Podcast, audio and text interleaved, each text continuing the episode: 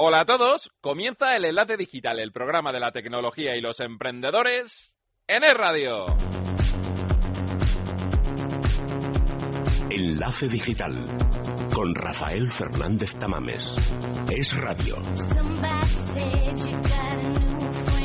Nueva semana, edición número 36. Os agradecemos los mensajes que nos han llegado a nuestro Twitter en arroba enlace digital, a nuestro Facebook en facebook.com barra radio enlace digital y en nuestro correo electrónico en enlace digital arroba radio punto fm.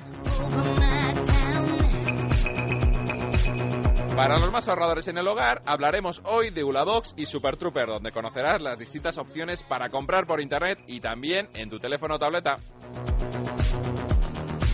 Analizamos una nueva app. Se trata de un buscador inteligente donde una búsqueda sencilla puede convertirse en una sucesión de artículos y vídeos muy interesantes. Conectaremos con Silicon Valley, donde hablaremos de BlackBerry y su nueva plataforma, las 20 webs más visitadas de Estados Unidos, y comentaremos la pregunta que muchos nos planteamos. ¿Deben Yahoo y Apple hacer frente común con Google? Cerramos con la nueva iniciativa de Nintendo para jóvenes. Se llama Ideame. Además, conoceremos al autor del desarrollo de personajes como el videojuego Monster Hunter 3. Todo esto y más con Rafael Fernández Tamames en el micro y en la dirección, Nacho Martín en la realización y Blanca Pérez en la producción. En el enlace digital, hasta las 2 aquí en el radio. Vamos a por ello.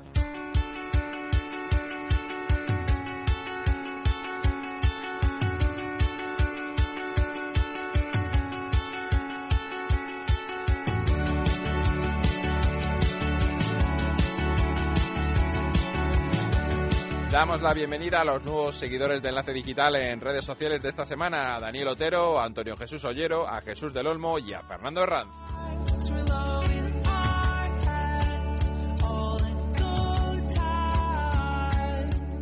Antes del tema del día, tenemos pendiente anunciar el ganador del concurso de la tableta BQ Edison. ¿Quién ha sido el ganador o ganadora?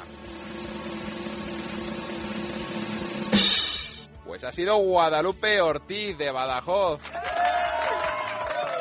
Guadalupe, muchas felicidades. Esperamos ver una foto con tu nueva BQ Edison muy pronto.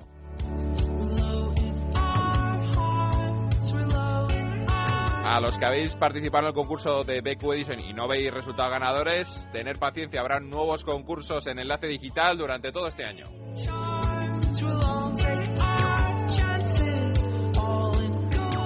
Pasamos al tema del día. Hoy hablamos de supermercados online. Sabemos que hacer la compra por internet es más fácil y rápido, pero parece que no acabamos de creernos que sea más barato. Hoy dos empresas españolas nos cuentan cómo comprar más barato y mejor. Hablamos con Luis Dieguez, que es fundador de Super Trooper. Luis, buenas tardes. Hola, buenas tardes. ¿Qué es Super Trooper?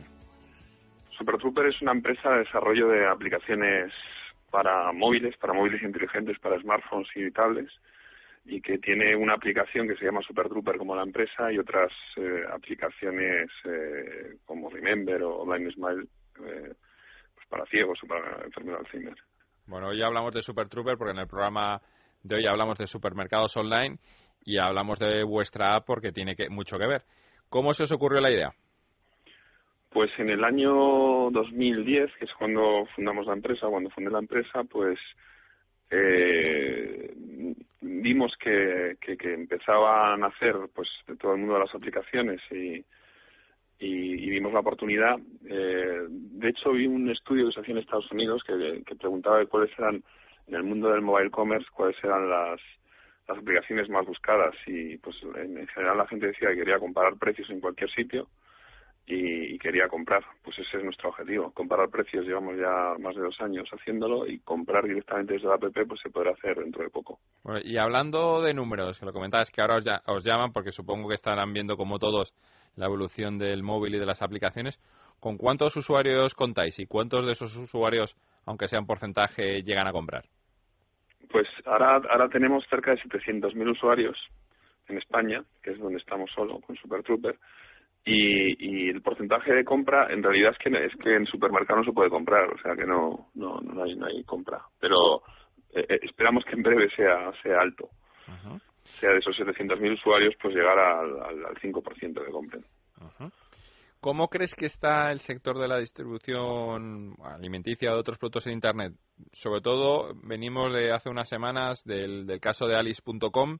Eh, se dan estos casos cada cierto tiempo, sobre todo en lo que es supermercado online. ¿Cómo ves tú el conjunto general en cuanto a la compra eh, por Internet, ya sea en aplicación o en Internet?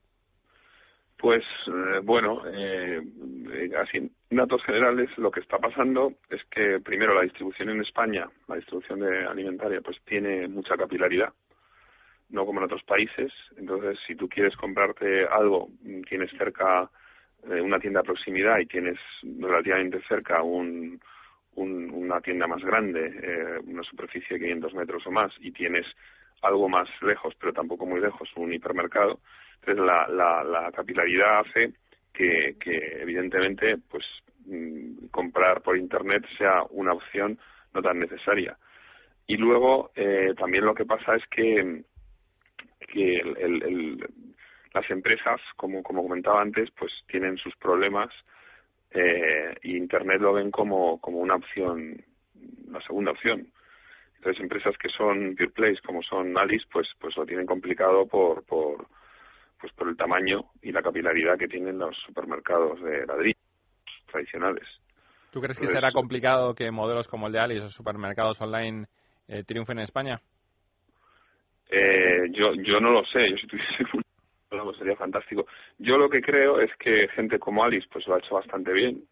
Nos conocemos bastante bien, Nacho Sumalo y Gustavo García Brusilowski eh, pero pero pero quizá pero se han quedado sin dinero quizá hace falta invertir mucho más tiempo y mucho más dinero hay otros supermercados online que solo se dedican a esto pues que tienen una en España que tiene una trayectoria pues como tu despensa eh, o eh, pues que, que, lo pueden hacer bien están invirtiendo mucho dinero en, en almacenes muy bien montados y con una logística muy bien montada y yo creo que hay una oportunidad pero claro esto esto es una carrera, de, como todo en la vida, es una carrera de constancia y de sacrificio. Bueno, pues vamos a retomar esa pregunta que se la vamos a preguntar a Jaume Goma de Ulabox en, en un rato. Y te despedimos a ti, Luis, agradeciéndote que hayas estado en Enlace Digital y que podamos escucharte muy pronto. Pues muy bien, muchas gracias y saludos a Jaume, que es un buen amigo. Bueno, de tu parte. Venga, gracias. Un saludo, hasta luego. hasta luego.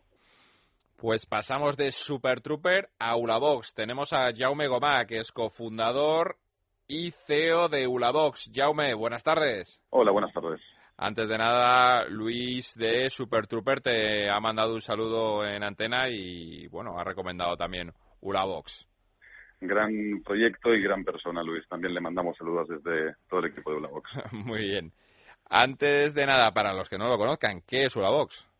Ulabox es el supermercado 100% online que te hace la vida mucho más sencilla te permite ahorrar mucho tiempo y además te entrega de forma muy rápida los productos de supermercado en 24 horas en casa y sin gastos de envío a partir de 39 euros. Y además comprando desde ordenador o desde mobile, tanto sea aplicación de Android, aplicación de iPhone o 100% compatible con iPad. te tendría que preguntar ahora que cómo surgió la idea, pero un supermercado online no es que sea una idea novedosa. La pregunta sería es cómo os lanzasteis a hacer un supermercado online para hacerlo diferente? A ver, la idea surge de, ser comprador de los supermercados que los eh, tradicionales habían montado en el espacio digital, ¿no? Habían pasado del, del off al on. Y sufriendo esta experiencia de compra en estas plataformas mm, con esa usabilidad tan, tan dañina y con tanta barrera al, al uso de la web que, en aquel tiempo utilizábamos, como pueda ser de, de, cualquier supermercado que todos conocemos. Eh, a partir de ahí uno reflexiona y se da cuenta de que por el hecho de, ser personas que hemos siempre trabajado en el espacio digital, tanto sea en web como en mobile, uh, mis socios David, Sergi y yo mismo, entendemos que, las herramientas que tiene la tecnología nos deben permitir hacer algo mucho más sencillo, mucho más amable, mucho más fácil y que realmente pues permita al usuario acabar disfrutando de la compra del supermercado en lugar de sufrirla. Bueno, hablas de Ulabox como un proyecto de éxito que poco a poco va creciendo y va haciendo las cosas bien. ¿Cómo ves el sector de la distribución alimenticia? Porque hasta los ahora creo que competencia alice.com ha tenido que cerrar. ¿Cómo ves eh, el mercado en general? El mercado lo veo haciendo los primeros pasos, ¿no? despertando. Eh, lo que no tengo muy claro es si, si realmente hay uh, una apuesta fuerte aún por, por, por el espacio digital, dada la situación, ¿no? dada la, la, la situación en la que se encuentra el, el, consumo hoy en día y las problemáticas que, que, hay en grandes empresas en este momento para soportar el, el, la guerra de precios y soportar la, la caída de consumo. Entonces creo que aún sigue siendo un problema muy pequeño para ellos. Bueno, comentabas antes plataformas, que estáis en móvil, que estáis en web. ¿Cuál es la balanza? ¿La gente está comprando por móvil, por las aplicaciones móviles en Ulabox? Superamos ya el 25% de ventas a través de dispositivos móviles, que me sigue sorprendiendo a mí mismo. ¿Y creciendo? Y creciendo.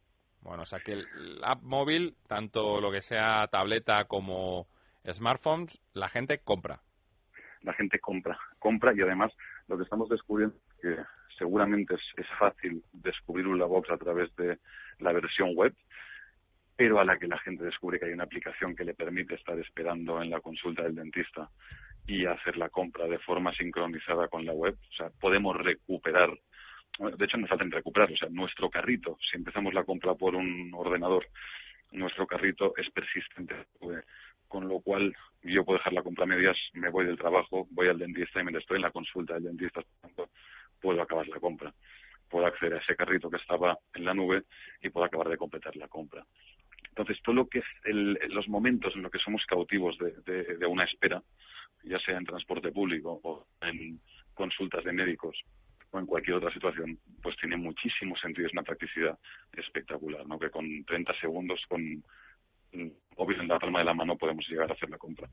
Bueno, muy interesante, Jaume, todo lo que nos cuentas. Lamentablemente nos quedamos sin tiempo y te emplazamos para otra cita aquí en Enlace Digital. Gracias por estar con nosotros. Encantados y muchas gracias a vosotros. Un saludo. Hasta luego. Música de apps, eso quiere decir que tenemos de nuevo a Juan de Dios Llamas, consultor senior en Finance, fanático de apps y left tackle de los Osos de Rivas. Juan de Dios, buenas tardes. Buenas tardes. Esta semana, ¿qué aplicación nos traes para sorprender a la audiencia? Wikilinks, que no Wikileaks. Wikilinks, W-I-K-I-L-I-N-K-S. Está Gra para iOS. ¿Gratuita o de pago? Está por 3,59 en iTunes. ¿Puntos fuertes? Bueno, primero voy a comenzar explicando la historia que lleva de fondo la app. ¿vale? Desde hace unos años Google está intentando crear un buscador inteligente, una herramienta que asimile la información de manera natural y que pueda mostrar la información de una manera eficiente. Bueno, uno de los métodos que está utilizando es la correlación semántica, los campos semánticos y de información, donde, por ejemplo, el término casa tiene correlación de, con tipos de casa, empresas de construcción, materiales, zonas, historia, bueno, un largo etcétera. Bueno, Google conecta los puntos a través de diferentes métodos y uno de ellos es muy similar a lo que hace Wikilinks. La presenta la información de la Wikipedia de manera que cuando buscamos un término encontramos los campos relacionados. Por ejemplo, si buscamos un personaje histórico, esto, nos puede esto se puede convertir en una sucesión de artículos y vídeos muy interesantes y sobre todo muy didáctico. Puntos débiles. Bueno, seguramente ya me habéis escuchado al principio, es que son 3,59 euros, que es un número que puede doler bastante a muchos. Sobre 5, ¿qué nota le damos? Bueno, eh, a pesar del precio, me voy a ir a por el 5. Es muy buena, es muy sencilla y aporta un valor nuevo a la Wikipedia. Gracias, Juan de Dios. Feliz semana. Igualmente. Seguimos en Enlace Digital. En Securitas Direct pensamos que solo te sientes seguro cuando dejas de pensar en tu seguridad. Por eso hemos creado Verisure Smart Alarm, la primera alarma con la que podrás ver y escuchar lo que ocurre en tu casa. Saber quién entra, quién sale y a qué hora, y todo controlado desde tu smartphone. Llama ahora a Securitas Direct al 902 30 0060. Consigue tu Verisure Smart Alarm con aviso a policía y siéntete seguro las 24 horas 365 días al año. La instalación es gratuita, sin cables ni obras, y su cuota de servicio mensual muy asequible y a tu medida. No lo dudes. Llama al 902 30 0060. Verisure, la única Smart Alarm. Máxima protección a tu alcance. Recuerda, 902 30 0060. Enlace Digital. Con Rafael Fernández Tamames.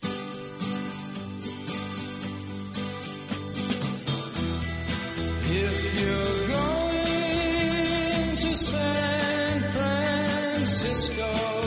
Suena Scott McKenzie y eso significa que empezamos la sección de conexión a San Francisco y que nos espera al otro lado del teléfono Alfonso de la Nuez. Alfonso, felices madrugadas, amigo. Muy buenas, ¿cómo estamos? Pues muy bien por aquí, por aquí en Madrid frío, con tormenta política, no te quiero contar nada. ¿Tú qué tal por allí? Yo estoy bastante cansado porque regreso justo anoche de regresé justo anoche de, de un viaje a Toronto, en Canadá, eh, que ahí sí que hace frío. ahí del de verdad, ¿no? Sí, estábamos a menos 10. Entonces, bueno, pues ha sido un viaje de negocios de esto de, de un evento eh, con, con fines puramente comerciales y, y bien, eh, una semana, eh, no sé muy bien los organizadores por qué eh, eligieron Toronto eh, eh, como lugar para esta conferencia en, en pleno, bueno, pues finales de enero, en pleno invierno. Eh, hubiera sido mejor que, hubiesen elegido en Nueva Orleans, por ejemplo, ¿no? O algo así. Eh, pero bueno, eh, Canadá tiene un nivelazo tremendo y, y bueno, el evento, el evento ha ido muy bien como, como casi todos los eventos a los que vamos. Hablando de Canadá, hablamos de una empresa que pocos saben que es canadiense, que es BlackBerry, que justo esta semana, cuando tú estabas en Toronto, pues se ha anunciado nuevos teléfonos, plataforma que has conocido de lo nuevo de BlackBerry por allí. Efectivamente, y ha sido curioso que he estado eh, en Canadá cuando cuando salía esto y también cuando se hablaba de la película Argo, en la que se habla, en la que sale la, la historia real de de, de bueno de los canadienses que se fueron a rescatar a los americanos ahí a Irán. Curioso que ha pasado todo esto eh, mientras estamos en Canadá. Eh, es curioso también porque hay mucha gente con BlackBerry allí. Se ha notado mucho en los cafés y en los restaurantes y tal. La verdad es que hay muchísima gente utilizando BlackBerry. Y por supuesto, eh, por la mañana yo me levanto y antes de antes de, de ir a trabajar, pues eh, me miro las noticias, las noticias locales y, y todas las noticias hablando del tema del tema del, del BlackBerry. Hombre, eh, al final han estado intentando hacer un, efecto mediático eh, importante ahí y, fuerte, pero la verdad es que eh, lo único que han conseguido, siendo un poco frío, y lógicamente habrá que esperar al mercado, pero realmente lo único que han conseguido es básicamente ponerse al mismo nivel que donde estaba Samsung y Apple eh, hace ya uno o dos años. Entonces, mmm, parece que las eh, expectativas no, no, no han sido superadas, no hay un efecto eh, cool eh, como, como tenía Apple en su momento. Eh, el mercado no ha reaccionado a, eh, nada bien. Eh, las acciones han bajado un 12%. Eh, se habla de última oportunidad de BlackBerry. Han cambiado incluso de marca. Ya no se llaman RIM, sino se llaman BlackBerry. Sí, por fin han cambiado la denominación que tenían de, de empresa y ahora ya marca y empresa son uno. Sí, la verdad es que mucha gente comentaba que nadie, la gente no sabía que era RIM, ¿no? Lo, conocen por BlackBerry. Entonces, es un efecto también un poco de, intentar empujar a la marca eh, y hacer todo lo posible para, para sobrevivir, porque de lo que se decía era que si o este sale adelante o, o, lo van a tener muy mal. Y, hombre, a mí me parece que, que yo, o sea, no es que quiera ni pensar muy positivo ni muy negativo, pero yo creo que BlackBerry era una super empresa, eh, lo hacía muy bien, yo era super fan también, y yo creo que hay que darles un poquito por lo menos el beneficio de la duda y ver a ver si hay gente, eh, como decía una, una periodista en, las noticias que decía, a ver, Apple tampoco es ahora ya tan cool como era, y me están cansando con tanto cambiar de modelos cada tres meses o cada dos meses, como decía ella que, que básicamente se va a quedar con el iPhone 5 durante los próximos cinco años. Eh, entonces a lo mejor hay gente que le apetece decir, oye, pues después de estar unos años con Apple, voy a, voy a probar a ver qué tal. Y, gente que era de BlackBerry que se ha cambiado, pues intentar probar. Vamos a ver cómo reacciona el mercado. Vamos a ver cómo reacciona el mercado. Sí, bueno, es curioso, no sé cómo se nota allí en la bahía lo que tú comentabas, ¿no? En el, en el día a día, en los cafés, en las reuniones, en los intercambios de, de móviles, cómo, cómo andan las, las barajas de móviles, quién tiene más BlackBerry, iPhones o Samsung. Pero aquí sí que en España la, la secta de las grandes corporaciones, los grandes ejecutivos, ese teclado, o sea, son muy muy cautivos de, de, BlackBerry y no, no salen de ahí. Y aunque a los que tengamos iPhone o Samsung no nos cautiven esas pantallas, pues a lo mejor era la pequeña actualización que necesitaban esos fanáticos de BlackBerry. Y también eh, estoy de acuerdo, y era también por lo que yo también utilizaba mucho el BlackBerry por el teclado, eh, también el, el, la capacidad de, el modelo que tienen ellos de email también era muy interesante eh, ahora, ahora ya casi no hay tanta diferencia, pero pero bueno, Yo creo que yo creo que hay que darles la oportunidad. Eh, desde luego en la bahía eh, no hay casi nadie que tenga BlackBerry. Yo no lo veo en ningún sitio, sinceramente. Eh, claro, tenemos aquí dos grandes pesos pesados como Google y como Apple, que son locales totalmente, y por tanto pues supongo que eso tiene un, impacto tremendo en, la percepción de las marcas y, y la gente. Aquí yo no veo prácticamente ni un solo BlackBerry. Bueno, veremos cómo evoluciona la empresa canadiense, que como tú decías, ha hecho un gran efecto de marketing esta semana y veremos si lo aguantan los resultados y se lo premia la bolsa. Nos queda poco tiempo solo para comentar esa cena de Jonathan Eve y Marisa Meyer y esos rumores que también hemos escuchado de que sería una buena pareja de baile, ¿no? Para afrontar los próximos retos y negocios que tienen las dos empresas. A priori, a mí me parece que eh, está claro que hay posibilidades, eh, ya hay contenido eh, de Yahoo en, Apple, ¿no? Y tal. Y efectivamente luego está el tema de que con Google pues están a patadas. Pero yo hay una cosa que a mí se me, sale, me- se me viene a la cabeza inmediatamente y es ¿qué quiere ser Yahoo? Lo primero que tiene que hacer es definir qué quiere ser. Eh, ¿Quiere ser una media company? ¿Quiere ser una technology company? O sea, una empresa, una empresa de software, tecnología más como es, como es Google, ahora que ha entrado Meyer, o quieren ser más una empresa de medio y de contenido. Entonces, tiene que definirse, yo creo que esa no, no, no se ha definido claramente todavía, y en función del resultado, pues tendrá sentido eh, unirse a una plataforma como Apple o no. Bueno, Ese es mi eso, comentario. eso es donde, donde han estado navegando Yahoo también todos estos años, en ser un, un portal, ser un buscador, tecnología y contenidos. Esa, esa pareja también es la que han mantenido estos años. Bueno, Alfonso, te dejo descansar de, de tu viaje de Toronto, dejo que te vuelvas a la cama, que descanses este fin de semana y volvemos a hablar la próxima semana aquí en Enlace Digital. Estupendo, y ánimo y, y buen fin de semana. Buena semana. Adiós.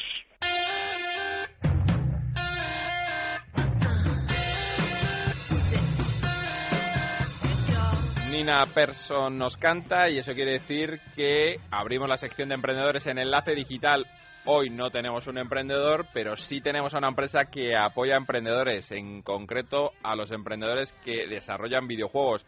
Estamos con Pepe Arcas, que es responsable de producto de Wii U para Nintendo en España. Pepe, buenas tardes. Hola, muy buenas tardes. ¿Qué es Ideame Maestro? Pues mira, Ideame Maestro, digamos que es eh, un hijo del proyecto llamado Ideame, que es un encuentro de jóvenes desarrolladores que en el que colabora Nintendo con la Universidad Complutense para intentar hacer llegar desarrolladores de todo el mundo, hacer llegar su mensaje a, a usuarios españoles, a estudiantes y a jóvenes talentos españoles para que puedan tener una perspectiva muy real, muy cercana de lo que es trabajar en la industria del videojuego.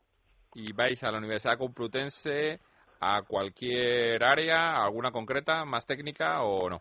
Ellos fueron, la Universidad Complutense fue el- el- la primera universidad en España en tener un máster en desarrollo de videojuegos, con lo cual ellos lo que atacan sobre todo es la disciplina de, digamos, programación y diseño, pero también, lógicamente, la parte de dirección artística y todo lo que tenga que ver con cualquier apartado que se involucre en, en un videojuego. En este caso, eh, Ryozo Sugimoto, que es el creador de Monster Hunter, va a hablar mucho de la parte de mecánica, la parte de cómo estudiar el comportamiento de un jugador para de verdad hacer un producto que le interese. Bueno, este va a ser el maestro, que tú lo pronuncias mejor que yo, Ryotso Sugimoto. ¿Quién es Ryotso? ¿Por qué es un maestro y qué les va a enseñar a, a estos alumnos de la Complutense? Pues Ryoso fue una persona que cuando había, digamos, un- una, un- una cierta sensación de que la industria del videojuego en Japón se estaba estancando, eh, decidió crear la que probablemente es una de las sagas más mm, exitosas de la última década en Japón. Simplemente vio cómo se comportaba el usuario japonés, con el que le gustaban videojuegos, y decidió crear Monster Hunter, que es una saga en la que un enemigo siempre va a ser 100 veces más fuerte que tú, con lo cual casi cual David el Nomo necesitas encontrar ayuda y cooperar con amigos para enfrentarte a esa criatura que tienes que vencer. Es una mecánica eh, muy sencilla pero muy profunda, con lo cual este desarrollador, esta saga Monster Hunter que llega ahora para para Wii U, Nintendo 3DS, lo que hace es retar constantemente al jugador y eso es lo que va a contar en, en Ideame Maestro, la relevancia de mantener siempre eh, en reto, en vilo al, al jugador de las consolas. Y estos alumnos de la Universidad Complutense que todavía no se han enterado, ¿en qué fecha viene Ryotso para enseñarles todo sobre el videojuego? Pues Riotso viene a Madrid eh, el día 6 de febrero y estará eh, por la mañana en, en el Museo de Ciencias Naturales, que creíamos que era un paraje muy indicado, ya que, ya que tiene que ver mucho con la caza de monstruos, entonces cualquiera que, que quiera pasarse por allí eh, podrá hacerlo y, y, conocer a Riocho y acudir a su clase maestra sobre desarrollo de videojuegos. O sea, que no, no hace falta ser alumno de la Universidad Complutense, sino que cualquiera puede asistir a la iniciativa. Exacto, cualquiera que quiera dedicarse profesionalmente en la industria del videojuego puede acercarse para empaparse de todo lo que le tenga que contar Riozo. Nos contabas, Pepe, eh, al principio que Ideame Maestro es parte de una iniciativa más general que es Ideame a lo largo de este año. Eh, cuéntanos un poco más qué engloba la iniciativa. Pues Ideame es una iniciativa que nació hace hace cuatro años y es una colaboración de Nintendo con la Universidad Complutense, de Madrid, que son en este caso los primeros en tener un desarrollo, máster en desarrollo de videojuegos, y lo que buscábamos era sobre todo eh, pues poder acercar desarrolladores de todo el mundo a, digamos, a pie de pista, un sitio en el que de verdad pudieran hablar con ellos, compartir con ellos impresiones y sobre todo tener un contacto más real de, de la industria del videojuego, que en, que en España todavía es mucho más joven que en otros, digamos que en otros países. Entonces, en ese sentido, lo que buscamos es ponerlos casi al mismo nivel, es decir, que coman juntos en el comedor de la universidad del colegio y que desde una perspectiva muy real y muy sensata expliquen cuál es su experiencia trabajando en la industria del videojuego y, y animen a un sector con mucha calidad como es el desarrollo del videojuego en España, pero con poca, con poca todavía progresión internacional. Bueno, pues a mí me queda claro que el 6 de enero los jóvenes desarrolladores de videojuegos que quieran emprender y conocer más tienen una cita en el Museo de Ciencias Naturales. Gracias, Pepe, por estar con nosotros y hablaremos este año más sobre la iniciativa de IEDAME Maestro y las iniciativas de Nintendo. Muchas gracias. Un placer. Muchas gracias.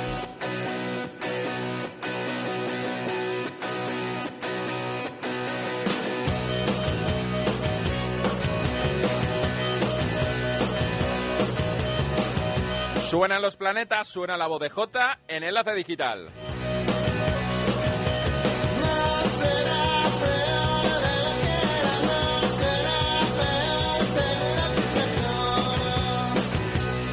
Escuchamos cumpleaños total, canción que tocarán los planetas como todas las del disco una semana en el motor de un autobús en el próximo Primavera Sound.